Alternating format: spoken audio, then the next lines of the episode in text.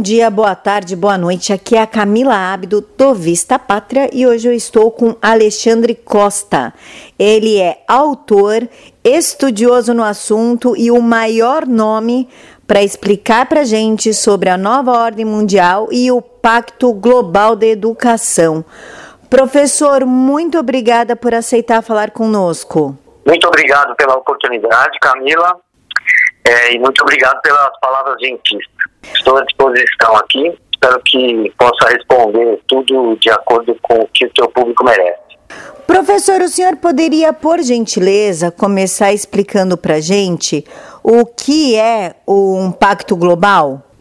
Bom, eu acho que desde mais ou menos a primeira semana do mês de outubro, começou, se eu não me engano, acho que foi no dia 10 ou 12 de outubro, circulou um vídeo que tem um minuto ou dois minutos com o Papa Francisco fazendo um convite para um evento que ele ele deu outro nome, mas é, ficou conhecido como Pacto Global pela Educação. Na verdade, é um, um evento que vai acontecer em Roma em maio de 2020, em comemoração à encíclica Laudato Si, que foi considerada a encíclica verde do, do Papa Francisco, né?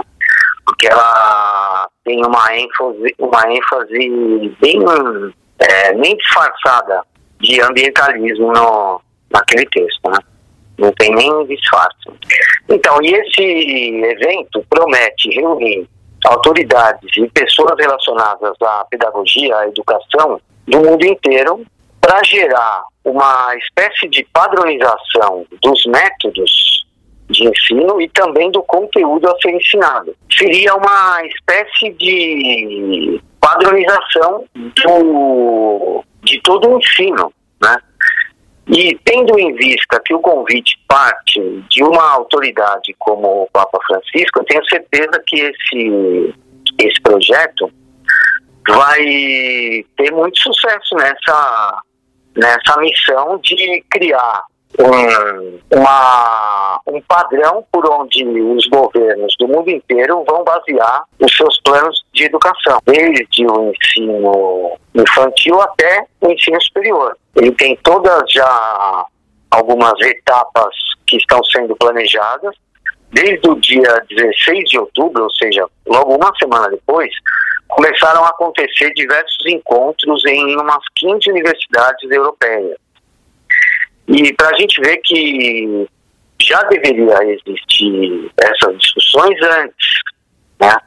Segundo o próprio Papa Francisco, a ideia surgiu durante uma, uma conversa dele com o líder religioso da Mesquita do Cairo, eu não me lembro agora o nome dele.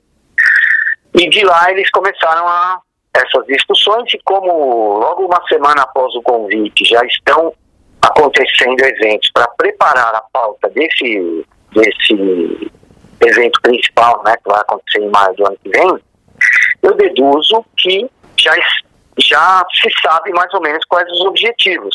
Apesar de que a informação, que já tem um site oficial para esse, sobre esse evento, a informação que está lá não diz quais serão essas modificações, mas tendo em vista que esse evento está profundamente ligado à encíclica Laudato Si, que é uma encíclica bastante materialista, que coloca o ambientalismo como uma espécie de teologia, eu deduzo por essa relação que essa padronização de conteúdo e de método de ensino é, vai seguir à risca a ideia da, da ONU de valorização de pautas identitárias em contraposição a pautas objetivas. Então, tudo indica que a educação vai passar a valorizar questões muito mais subjetivas do que objetivas. E isso é o meu medo, porque é padronização de ensino no mundo acaba atropelando a regionalização e com isso a gente vai limitar a cultura verdadeira e espontânea das, das sociedades e ainda vai limitar também a, o surgimento de, de, de gênios, porque vai, ter, vai fazer de tudo para fornecer o mesmo, a mesma matéria-prima intelectual para todos e o mesmo método de raciocínio, de, de raciocínio e, portanto, do uso dessa matéria-prima. O que tende a acontecer? Todas as pessoas pensando igual. E isso é o que eles desejam, né? Quem deseja criar um ambiente de governança global, a primeira questão que lhes interessa é criar uma mentalidade coletiva que se sobreponha às inteligências e às vontades individuais. Ô, professor, qual a, a relação com esse Pacto Global da Educação aí, do Papa, com a Agenda 2030 que foi aprovada da ONU? Total. Porque, primeiro que o próprio Papa, o próprio Papa recentemente, numa entrevista que ele cedeu dentro de um avião, numa viagem, ele falou com, a, com as palavras de que deveríamos respeitar a autoridade global da ONU, algo que está em, em é um contraste com a, o dogma católico, né? em primeiro lugar isso. Então isso demonstra que a Agenda 2030 vai ser a principal pauta dessa padronização do currículo. Porque ao aderir à Agenda 2030, que é uma. Para a gente entender a Agenda 2030, é importante a gente voltar que ela tem origem lá na década de 60 e 70, com o surgimento do Clube de Roma e o relatório, talvez um, o mais importante relatório do Clube de Roma, que se chamava Limite do Crescimento, que lá dava-se essa ideia de sustentabilidade, não apenas dentro do campo do ambientalismo, mas como, como uma forma de pensamento.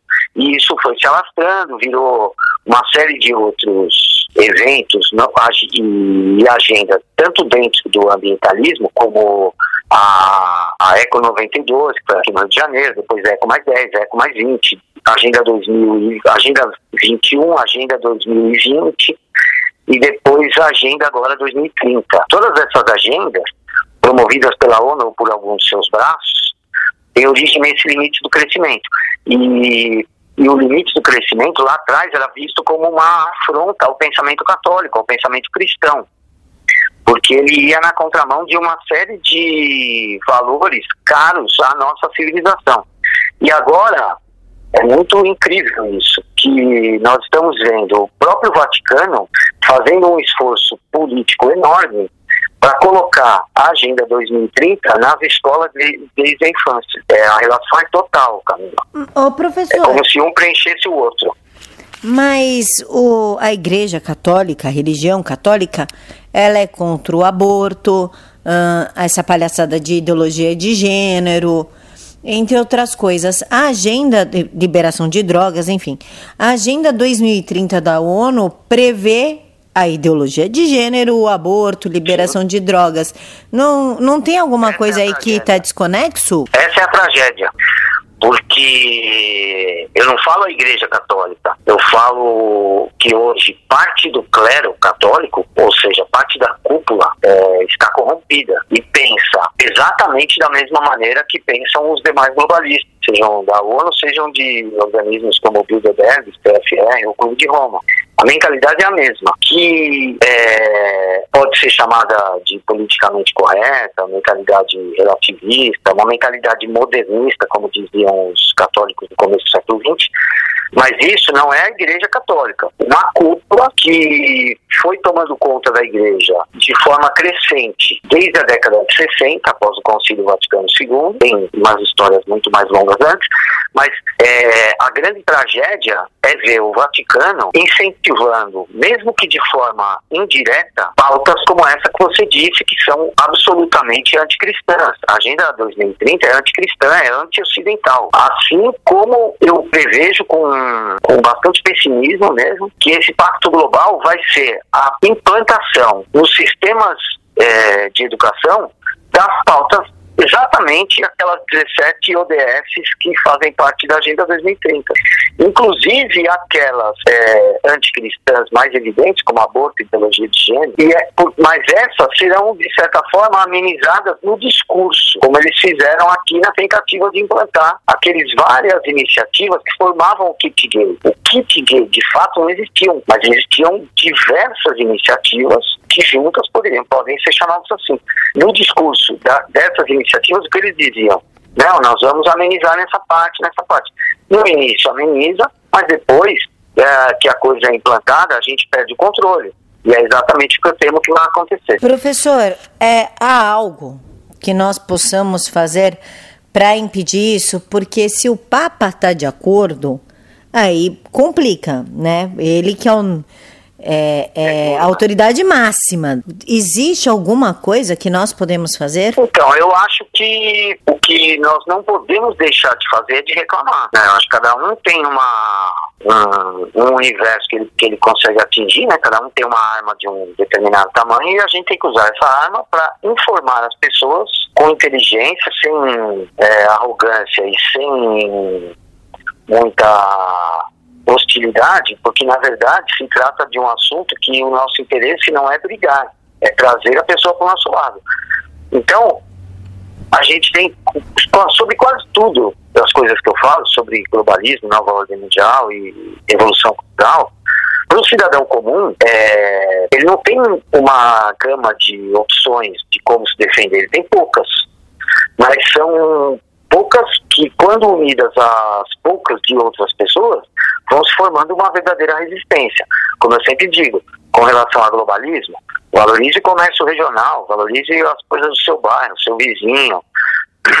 Com relação a eles que querem nos separar, evite separações, vamos nos unir, porque o, do, esse processo de polarização da nossa sociedade, isso é uma estratégia política, para que a gente não olhe para o problema real e ficamos em, brigando entre nós. Isso está tá acontecendo e, e vai se dividindo, se dividindo de forma fractal, que acaba transformando a sociedade inteira num barril de pólvora, como nós estamos é, presenciando agora. Então, na questão da, do Pacto Global, a gente tem que questionar e as pessoas ligadas à educação têm essa mentalidade, têm esse conhecimento que nós estamos discutindo aqui, cabe a elas é, entrar nesse processo, participar, já que não dá para anular, participar para pelo menos conter os danos, amenizar os riscos ou, é, e tentar, de certa forma, ocupar alguma representação, né? Porque não adianta ficar também, sentar e esperar, que vai acontecer, já tem data. Se eu não me engano, é dia 14 de maio de 2020 vão reunir as pessoas e pode ter certeza que depois sai um documento oficial e isso vai ter uma influência enorme, até porque ele vai vir é, revestido de ótimas intenções, né? Vai mostrar uma espécie de como vamos criar uma aldeia global. Eles já estão usando esses termos. Ah, eu acho até que o nome oficial do evento lá em italiano era tem alguma coisa com aldeia global. É que eu não estou com o documento aqui. Mas então, e o que nos resta fazer é isso, resistir, até porque o nosso chefe maior é, disse que quem perseverar até o fim será salvo. E nós estamos numa batalha que trata, em última instância, da nossa salvação da nossa alma. É, o meu escudo, minha motivação e meu combustível é essa frase do do chefe. Professor, quanto tempo até ser implementada essa agenda quando ela for aprovada, enfim, quando eles assinarem? Qual que é a previsão em anos disso já ter tomado a escala global? Então, é difícil dizer, né? Porque o evento tem o logo lá de apoio da Unicef. Então a gente sabe que a Unicef vai começar a passar isso por mundo inteiro como recomendação pedagógica. A mesma coisa vai acontecer com o, a ONU e várias outras ONGs que estão nesse guarda-chuva dessas entidades. Então, é difícil dizer um prazo, assim, porque nada é de uma hora para outra, essas coisas vão acontecendo. Primeiro que elas acontecem de forma gradual e respeitando as características regionais, locais e pontuais, né, momentâneas às vezes da, da situação, né, do contexto político momentâneo. Então, o que vai acontecer é que isso vai gradualmente acontecer, avançar mais num estado e menos em outro, mesmo dentro dos estados, avançar mais numa, num lugar do que em outro, mas tende a ir se padronizando. Isso está acontecendo em tudo, né? É que a padronização de todas as, as, as coisas está acontecendo. Um pouco é inevitável pela própria é, pelo contato que as pessoas têm agora por causa principalmente da internet. Mas tem muito disso que é imposto, que é não espontâneo, que é incentivado. E eu acho que se a gente não reclamar e não tentar, de alguma forma, interferir ou pelo menos ocupar um pequeno espaço ali, nós vamos ter coisas como ideologia de gênero e aborto, pelo menos no médio prazo, já vamos estar, tá, estar vendo isso ser ensinado para crianças desde, desde a, do, do, do pré e do maternal. Senhor. Professor, aproveita então que a gente está aqui no Vista Pátria, tem mais de 300 mil inscritos, já faz o um merchan dos seus livros. Opa, é, então, meu primeiro livro sobre esses assuntos se chama Introdução à Nova Ordem Mundial. O segundo livro que eu trato desses temas de revolução cultural e, de, do, e dessas coisas que aparentemente são maluquices, mas que estão levando o mundo para o abismo. Esse livro se chama Bem-vindo ao Hospício.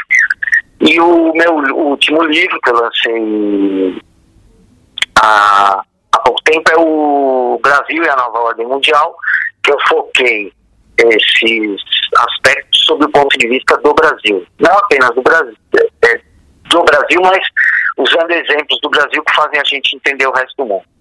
Estou terminando um, um livro que eu devo entregar até o final desse ano, que já está atrasado, vai abordar o mesmo assunto, só que agora os aspectos ligados à linguagem, manipulação, e comunicação.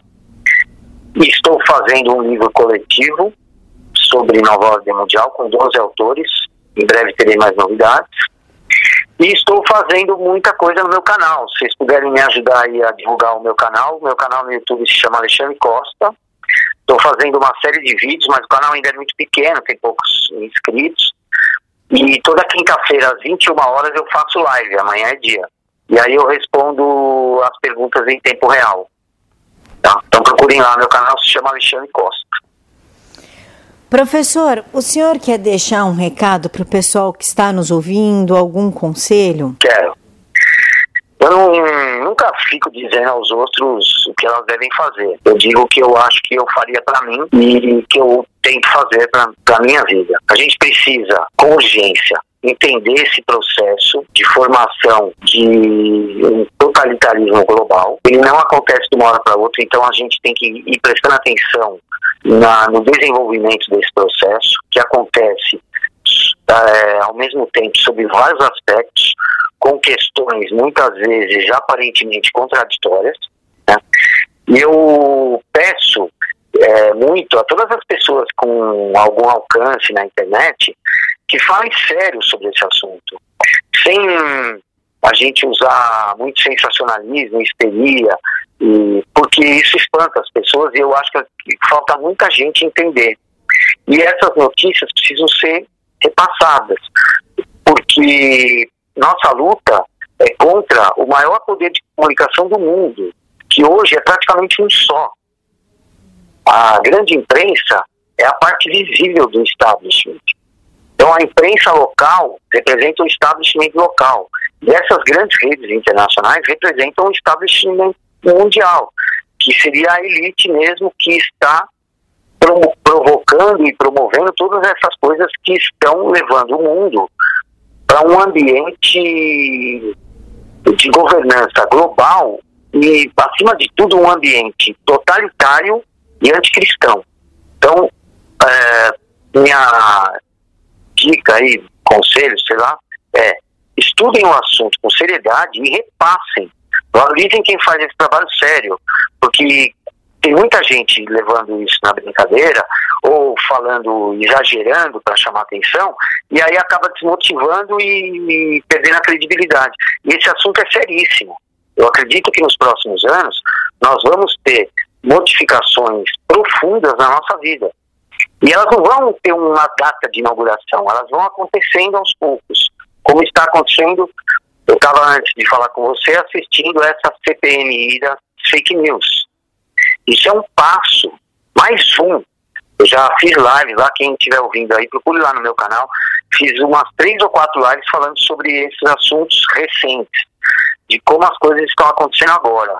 E essa CPMI das fake news faz parte desse processo que visa criminalizar a nossa opinião. E aí, o único espaço, a única é, forma de resistir na é, forma de preservar a nossa liberdade de expressão são as redes sociais e a internet. Se eles nos tirarem isso, aí sim o processo vai se acelerar é, no movimento, no, no, sentido inverso de uma espiral gigantesca.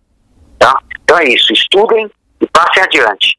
E quem quiser acompanhar o meu trabalho, vá lá no canal do YouTube, eu estou sempre fazendo live respondendo os leitores. Pessoal, o link dos livros do professor para a Amazon está aqui na caixa de informação. E professor, é, a gente já está finalizando, eu sei que o senhor tem um horário meio apertado aí, mas para os pais, especificamente para os pais e mães, o senhor gostaria de dar algum conselho? Então, a primeira questão é, é ele entender, né? O adulto entender. E aí ele vai começar a identificar onde estão as áreas de risco das crianças, dos adolescentes, dos jovens. É, cada um vai ter várias, ele vai perceber onde estão essas armadilhas, vamos chamar assim. E aí essas lugares onde pode ocorrer um desvio, na, principalmente com jovens, com adolescentes. E, e aí ele vai entender como funciona. É o primeiro passo, para depois entender como se proteger. Cada um desses assuntos requer um estudo, mesmo que superficial e, e rápido, porque ninguém também tem obrigação de de ler 80 livros para entender um assunto que não seja da sua área, né?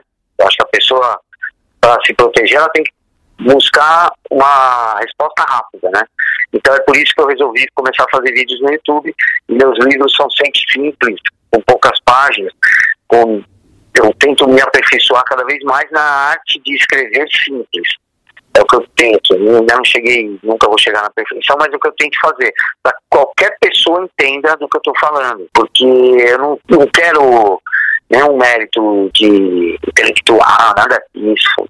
É, eu até fico meio constrangido com você me chamando de professor, mas eu o que eu quero é um dia poder pensar assim, olha, tem um monte de gente que leu meus livros aí, entendeu o que estava acontecendo de fato e isso ajudou a, a melhorar a sua vida até do ponto de vista espiritual, porque ele começou a se livrar das armadilhas que são preparadas para nós diariamente. Né?